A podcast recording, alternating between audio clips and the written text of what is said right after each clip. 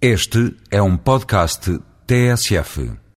A política agrícola comum é um dos pilares da construção europeia. Na edição de hoje do Voz Europa, o eurodeputado Capolas Santos dá conta dos termos da primeira reforma da PAC. Em 99, com a chamada Agenda 2000, essa reforma de 92 foi aprofundada.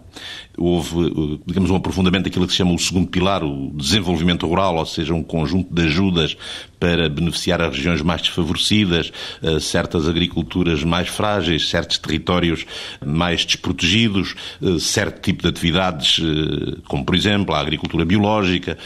Enfim, portanto, houve, portanto, a separação, houve um aprofundamento da separação da PAC, que inicialmente era constituída apenas por o primeiro pilar, chamadas ajudas diretas aos agricultores, para premiar as quantidades produzidas, e este segundo pilar de um cariz mais quantitativo. Esta reforma, ou digamos o sentido desta reforma, voltou a ser ainda mais aprofundado em 2003, foi-se ainda mais longe, no sentido de.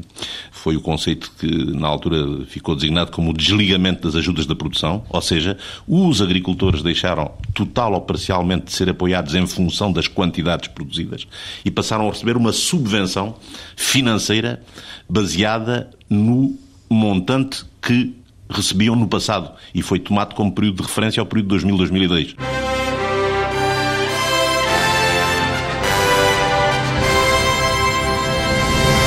Voz Europa